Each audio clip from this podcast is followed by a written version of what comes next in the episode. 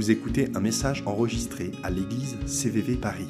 Pour plus d'informations, visitez notre site internet cvvparis.fr. Il y a presque 40 ans, à environ 10 km d'ici à vol d'oiseau, euh, par là-bas je pense, dans le 12e, et très très vite après ma naissance, j'avais besoin de lait pour me nourrir. Ma vie aurait été assez courte si mes parents ne m'avaient pas nourri. Non seulement j'avais besoin de lait, mais j'avais aussi besoin d'oxygène pour que mes petits poumons tout nouveaux puissent capter cet oxygène et oxygéner mon corps. Aujourd'hui, c'est toujours la même chose. C'est plus du lait, j'aime pas trop ça, mais un bon steak, ça me fait du bien. Moins aujourd'hui pour des raisons écologiques. Bref, j'avais besoin, j'ai besoin de besoins fondamentaux pour vivre. Sans ces besoins fondamentaux, nourriture, oxygène, lumière, ce que vous voulez, je ne pourrais pas survivre. Et je pense que c'est la même chose pour tous ceux qui sont assis ici ce soir. Je vous propose de lire le verset 8 de Apocalypse 1, qui est en fait, après ma présentation à vous ce soir, la présentation de Dieu à nous. Il dit, Je suis l'alpha et l'oméga, dit le Seigneur Dieu, celui qui est, qui était et qui vient, le Tout-Puissant. Boum. Je vais répéter ça. Je suis l'alpha et l'oméga, dit le Seigneur, celui qui est, qui était et qui vient, le Tout-Puissant. À la grande différence de moi, Dieu n'a pas besoin de ressources pour être en vie. En fait, il a besoin de rien. Acte 17, versets 24 et 25 explique Dieu qui a créé l'univers et tout ce qui s'y trouve, et qui est le Seigneur du ciel et de la terre, n'habite pas dans des temples bâtis de main d'hommes, il n'a pas besoin non plus d'être servi par des mains humaines, comme s'il lui manquait quelque chose. Au contraire, c'est lui qui donne à tous les êtres la vie, le souffle et toute chose.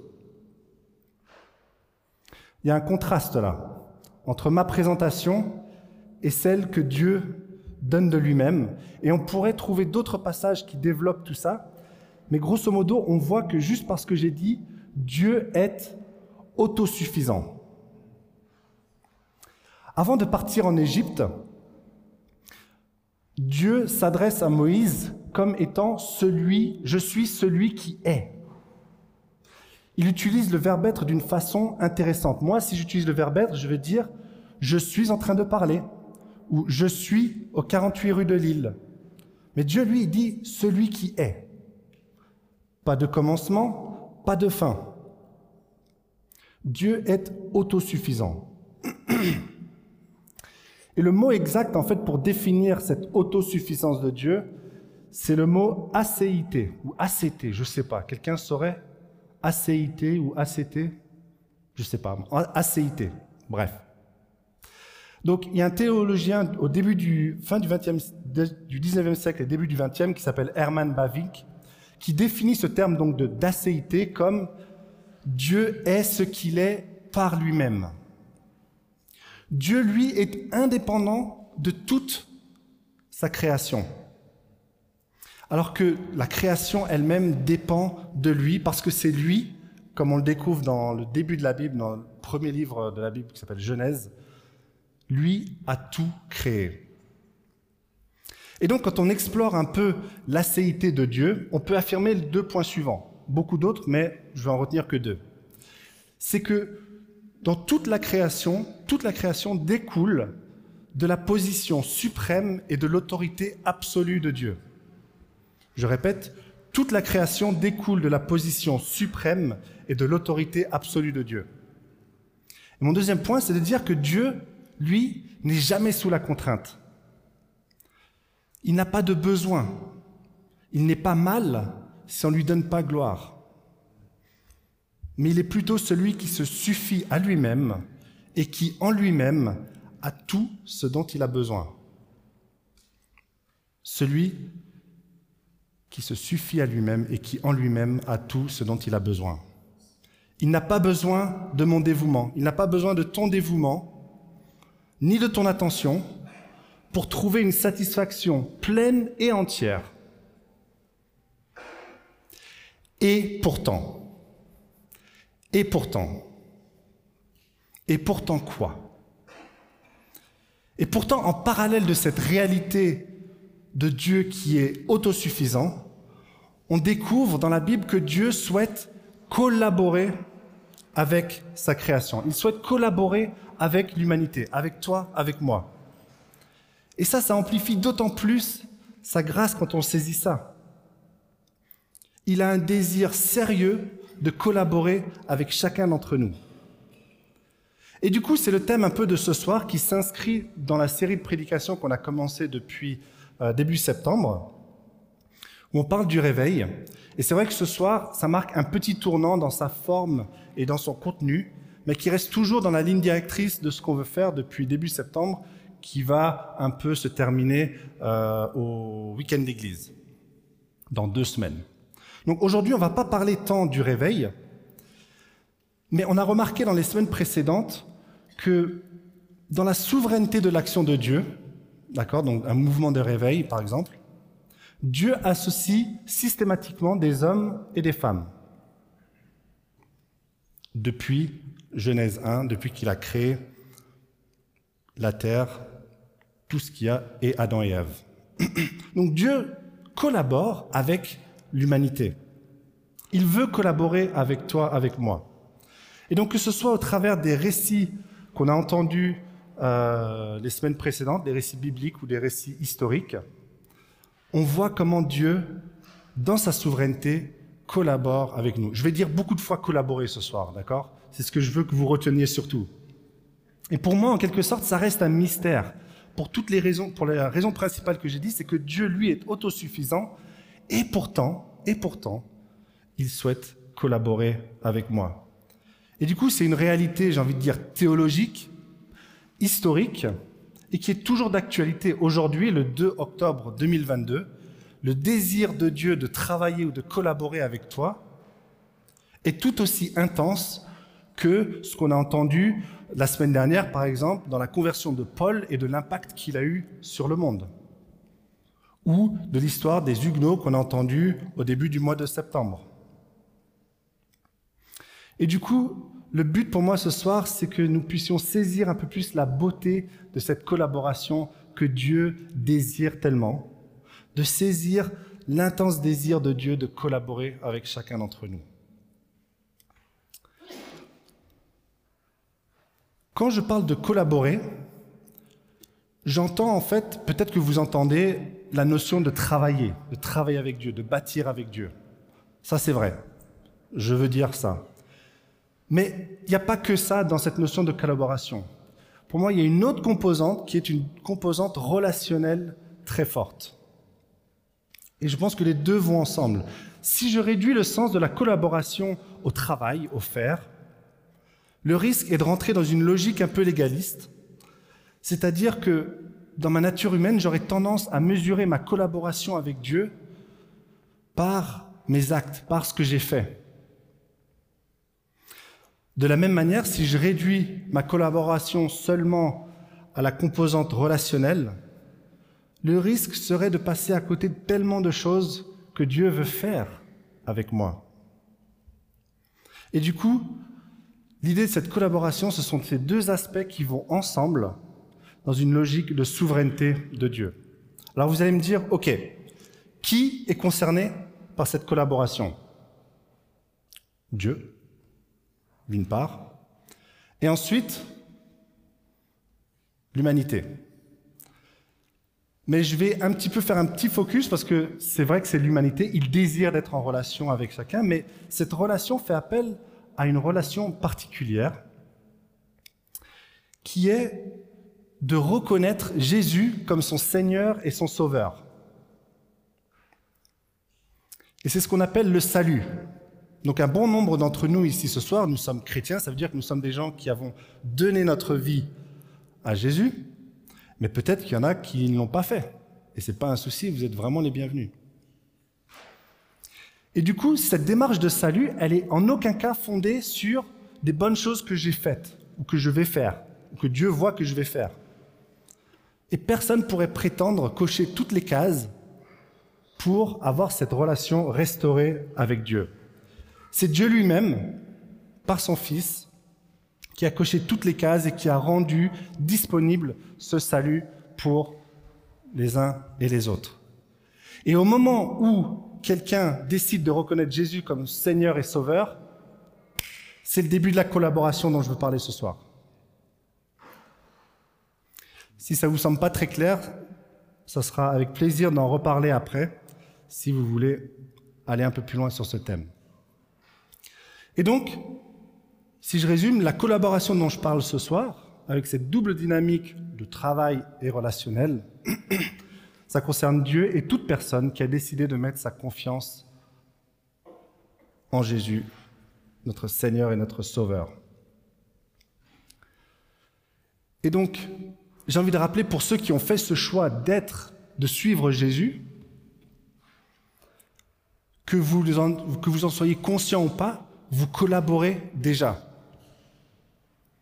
Que tu t'en sentes digne ou pas, que tu sois dans une période de vie où les choses roulent ou les choses ne roulent pas, tu es en collaboration, que tu aies un travail ou pas, quelle que soit la couleur de ta peau, que tu sois bien payé ou pas, Dieu collabore avec toi. Donc je vous propose de, regarder euh, un verset, le début d'un verset dans 1 Corinthiens 3, verset 9. Paul, il dit, car nous sommes ouvriers avec Dieu. Vous pouvez ouvrir dans 1 Corinthiens 3, verset 9, parce qu'on y reviendra un petit peu plus tard. Mais là, je veux juste regarder ça. Nous sommes ouvriers avec Dieu. Une autre traduction, peut-être que dans votre Bible, là, vous lisez, au lieu de voir ouvrier, vous lisez collaborateur. Ça tombe bien. Le mot grec pour ça, c'est synergos dont le mot synergie est inspiré en français. Et donc nous sommes appelés à œuvrer en synergie avec Dieu. Et donc une synergie, c'est quoi? C'est lorsque plusieurs facteurs, donc là ce serait Dieu et moi ou toi, œuvrent ensemble et créent un effet global qui ne se serait pas produit autrement. Je vous garantis, je ne vais pas rentrer dans une hérésie là, d'accord? Et donc c'est une véritable collaboration créative. Il y a quelqu'un qui l'a exprimé comme ceci, sans moi ou sans nous, il ne le fera pas, et sans lui, nous ne le pouvons pas. Je trouve que ça résume pas mal. Sans nous, il ne le fera pas, il étant Dieu, et sans lui, lui, nous ne le pouvons pas. Et donc cette déclaration de Paul, elle est extraordinaire. Il nous invite à être partenaires avec le Dieu créateur de tout l'univers. Ce soir, on a chanté plusieurs chants qui, qui, qui, qui, qui chantent, qui, qui montraient la grandeur de Dieu. Et du coup, ça veut dire qu'il t'a choisi toi et moi pour bâtir avec lui. Et du coup, cette conséquence, c'est qu'il est important de saisir que c'est avec lui et pas pour lui. D'accord? Avec lui et pas pour lui. De la même manière, nous vivons avec Jésus, mais pas pour Jésus. C'est parce que tu es avec lui que tu peux faire avec lui. Et c'est assez fréquent d'entendre dans le milieu chrétien que je sers, enfin, je, sers le Seigneur, d'accord Je travaille pour lui, je donne ma vie pour lui. Je, comprends ce qu'on veut dire par là. Mais finalement, n'est-ce pas une petite forme d'orgueil que de, penser ça, alors que Dieu invite à une collaboration avec lui? Euh, Paul ici, il dit nous sommes ouvriers avec Dieu. Il dit pas ouvriers pour Dieu. C'est pas comme si je suis ouvrier dans une entreprise de maçonnerie, par exemple, je vais, pouvoir dire je travaille pour mon patron. Là, c'est pas pareil. La logique est différente. Et du coup, on est invité d'une manière extraordinaire à être avec lui, vivre dans sa présence, ici, maintenant et pour l'éternité. Vous me suivez? Ça va? C'est clair? Bon. On va passer à quelques exemples, des exemples de collaboration. Des exemples qu'on va trouver dans la Bible ou euh, des exemples personnels. Euh, on va regarder dans Nombre, ne, cherchez pas, Nombre 10, versets 29 à 32, je vais les lire. Euh, restez sur 1 Corinthiens parce qu'on y reviendra. Dans le chapitre 9, juste avant, c'est le moment où le peuple d'Israël avait quitté l'Égypte. Ils sont dans le désert. Et puis, il y a cette chose incroyable, c'est que Dieu les guide avec cette colonne de nuée le jour et une colonne de feu la nuit. Donc Dieu, il se montre de manière plus que concrète. Les Israélites voient la présence de Dieu, le voient et les guident. Donc dès que cette colonne s'arrêtait, boum, il s'arrêtait, il campait, il restait là tant que la nuit restait là. Dès que la nuit repartait, il repartait. Et là, écoutez ce que dit Moïse. Moïse dit à Obab, fils de Réuel, le Madianite, beau-père de Moïse, Nous partons pour le lieu dont l'Éternel a dit, Je vous le donnerai. Viens avec nous, et nous te ferons du bien, car l'Éternel a promis de faire du bien à Israël. Obab lui répondit, Je n'irai point, mais j'irai dans mon pays et dans ma patrie.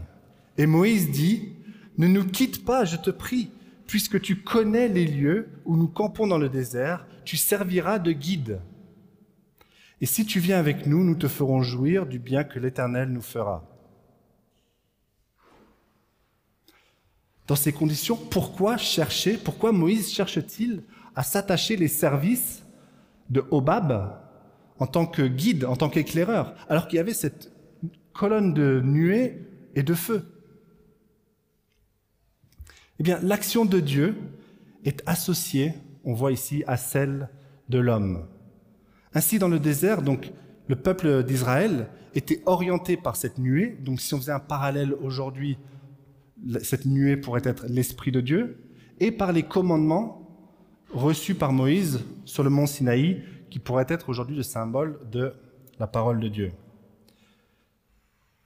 Mais la part de Dieu était associée à celle de Moïse, qui a pris des initiatives, des décisions, effectué des choix dictés par le bon sens, la logique et l'évidence, et tout ça restant en harmonie avec la volonté de Dieu.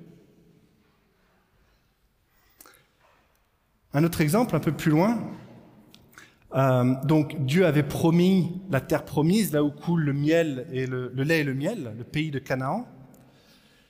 Et Dieu, il dit à Moïse, donc Dieu avait promis ça au peuple, hein. Moïse l'avait déjà dit au peuple. Pourtant, l'Éternel parla à Moïse, donc là je suis dans Nombre 13, versets 1 et 2. L'Éternel parla à Moïse et dit, Envoie des hommes pour explorer le pays de Canaan que je donne aux enfants d'Israël tu enverras un homme de chacune des tribus de leur père, tous seront des principaux d'entre eux. Encore une fois, est-ce que cette précaution était utile? Dieu l'avait déjà dit qu'il aurait ce, ce pays. Mais pourtant, il envoie des éclaireurs, enfin, ou des espions, je sais pas comme vous voulez, pour aller voir et rapporter comment, comment est ce pays. Et du coup, ça montre encore là comment Dieu ne remplace pas la part de l'homme qui est invité à rentrer en action dans la foi et l'obéissance à ses plans. Vous avez compris ce deuxième point? Un troisième, on passe dans le Nouveau Testament. Justement, si vous reprenez 1 Corinthiens, euh, Paul, quand il dit euh, Nous sommes ouvriers avec Dieu, juste avant, on voit que dans l'église de Corinthe, il y avait des embrouilles. Il y avait des embrouilles, des jalousies pour savoir à qui est-ce que j'appartenais plus. Un peu plus à Apollos, un peu plus à Paul. Et voici ce que Paul y dit face à ce constat. Il dit, mais qu'est-ce donc qu'Apollos? Et qu'est-ce donc que Paul Donc en parlant de lui-même. Des serviteurs par le moyen desquels vous avez cru, selon que le Seigneur l'a donné à chacun. J'ai, donc euh, Paul, j'ai planté, Apollos a arrosé, mais Dieu a fait croître en sorte que ce n'est pas celui qui plante qui est quelque chose, ni celui qui arrose, mais Dieu qui fait croître. Encore là, une magnifique illustration de la collaboration où on distingue la part de Dieu et des hommes. Si Dieu avait voulu faire ça, il aurait pu le faire indépendamment de Paul et Apollos. Et pourtant, et pourtant, quand Jésus était sur la croix, donc cloué, en train de saigner, de souffrir physiquement, il aurait pu appeler une armée d'anges pour venir le sortir de cette galère. Et pourtant, et pourtant, il est allé jusqu'au bout du sacrifice pour que cette collaboration dont je parle aujourd'hui soit possible pour chacun d'entre nous. Un dernier petit exemple. Euh, je, vais vous lire un petit passage encore dans Matthieu 10, verset 20. Il écrit, mais quand on vous livrera, ne vous inquiétez ni de la manière dont vous parlerez, ni de ce que vous direz. Ce que vous aurez à dire vous sera donné à l'heure même, car ce n'est pas vous qui parlerez, c'est l'Esprit de votre Père qui parlera en vous. Je ne sais pas si vous êtes déjà retrouvé dans des situations où vous dites euh, c'est chaud, là il va falloir soit se positionner ou dire quelque chose, et vous savez vraiment pas comment vous allez vous en sortir. Moi, ça m'est arrivé plusieurs fois. Et, donc vous êtes là, vous, vous, demandez à Dieu, punaise, Dieu, aide-moi parce que là c'est chaud, je ne sais pas quoi faire. Et je pense souvent à ce verset de me dire, ok, lance-toi et fais confiance à Dieu qu'il va me donner des idées, euh, des paroles de sagesse ou d'encouragement, ou en tout cas des paroles qui sont justes pour la situation donnée. Et c'est un peu comme quand vous allez faire un saut en parachute, si vous voulez savoir si le parachute saute, il faut d'abord sauter avant que le parachute ne s'ouvre. Il faut avoir confiance.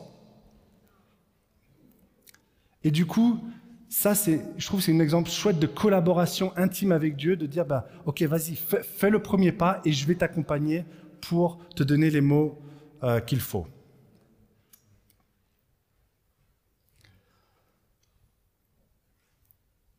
On va regarder à quelques conséquences un peu pratiques de ce que je viens de, de dire. Peut-être la première serait de dire que nous avons besoin des uns et des autres. Pourquoi? Parce que quand moi je vois dans la vie de Johan comment Johan collabore avec Dieu et que Dieu collabore avec Johan, ça m'encourage. Quand je vois comment Dieu collabore avec Keren, ça m'encourage aussi. Ça montre de qui est Dieu dans sa diversité, peut-être sur des facettes que moi-même je n'ai pas encore vécues ou vues de Dieu. Mais Dieu sait qu'il en a tellement de facettes que je sais que je ne les ai pas encore toutes découvertes. Mais au travers des uns et des autres, j'ai cette manière de pouvoir voir Dieu à l'action et de m'encourager et de me stimuler dans ma collaboration avec Dieu sur des espaces que euh, je n'ai peut-être pas encore explorés. Cette collaboration suppose aussi, au deuxième point, que chacun a sa part, comme on l'a vu dans différents exemples. Dans, Matthieu, euh, dans Matthieu 28, là, Jésus, il utilise des verbes d'action. Allez, faites des disciples. Et du coup, il y a cette demande de mise en action de notre part. Si je dois manger, je dois probablement à un moment aller faire des courses, me mettre en action pour aller faire des courses. Si je veux entendre Dieu au travers de sa parole, à moins que je la connaisse par cœur, et ce n'est pas mon cas, il va falloir que j'aille chercher ma Bible, l'ouvrir et puis lire. Si je veux consacrer du temps à écouter Dieu par son esprit, il va, falloir peut-être que je m'organise pour prioriser, prendre du temps pour le faire. Donc je me mets en action pour ça. Et de la même manière, je ne suis pas appelé à remplacer l'œuvre de Dieu. C'est l'esprit qui convainc de pécher, qui amène à la repentance, qui opère une régénération du cœur et qui change en profondeur la vie des gens. Ça, c'est pas ma responsabilité. Troisième point, et on va développer ça un peu plus la semaine prochaine, puis au week-end d'église. Mais dans cette collaboration, on voit que Dieu nous donne des dons, il nous équipe. Et donc, on est invité dans cette collaboration pardon, à utiliser ces fameux dons que Dieu nous a donnés. Et ces dons, tu ne peux pas les utiliser sans lui. C'est pas comme si tu te dis, bon, allez, je vais télécharger tous les dons, une bonne fois pour toutes, et puis je vais pouvoir les utiliser en mode avion. C'est-à-dire, si je suis pas connecté avec Dieu, je vais pas pouvoir utiliser mes dons parce que j'ai besoin de lui pour les exercer. Et donc à chaque fois que tu utilises les dons que Dieu t'a donnés, tu es en collaboration avec Dieu. Donc la semaine prochaine, Ben, il va nous parler un peu plus de ça, et puis au week-end l'église, on va regarder ça de manière très euh, concrète. Et un peu en lien avec le point que je viens de dire, la collaboration avec Dieu, c'est un exercice de foi perpétuel. C'est donc normal que des fois je puisse me sentir peut-être découragé ou que je trouve ça dur. On a besoin en permanence d'être connecté à Dieu. Comme je disais tout à l'heure, si je mets le mode avion pour couper un peu les ondes euh, avec Dieu, ça va être compliqué.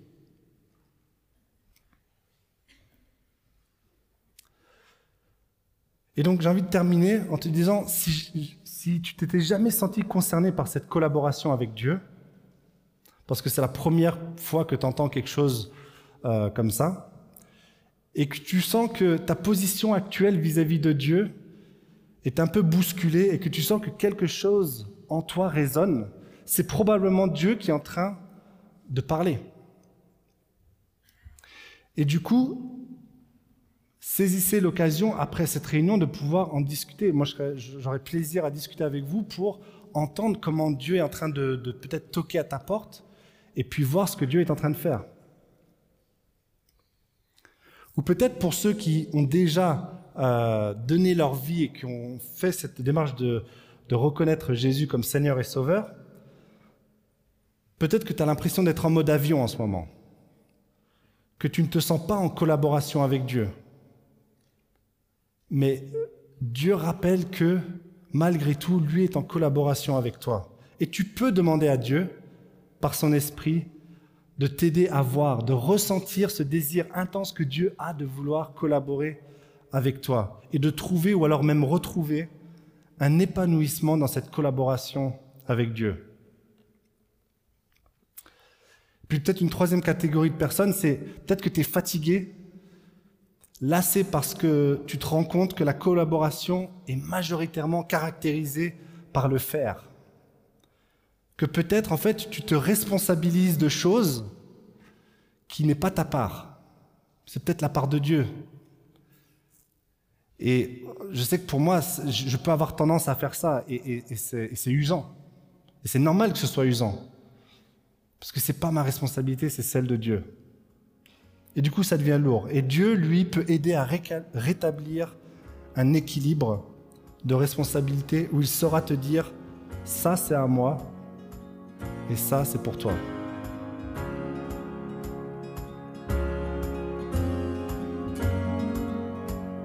Venez d'écouter un message enregistré à CVV Paris. Pour plus d'informations, visitez notre site internet cvvparis.fr.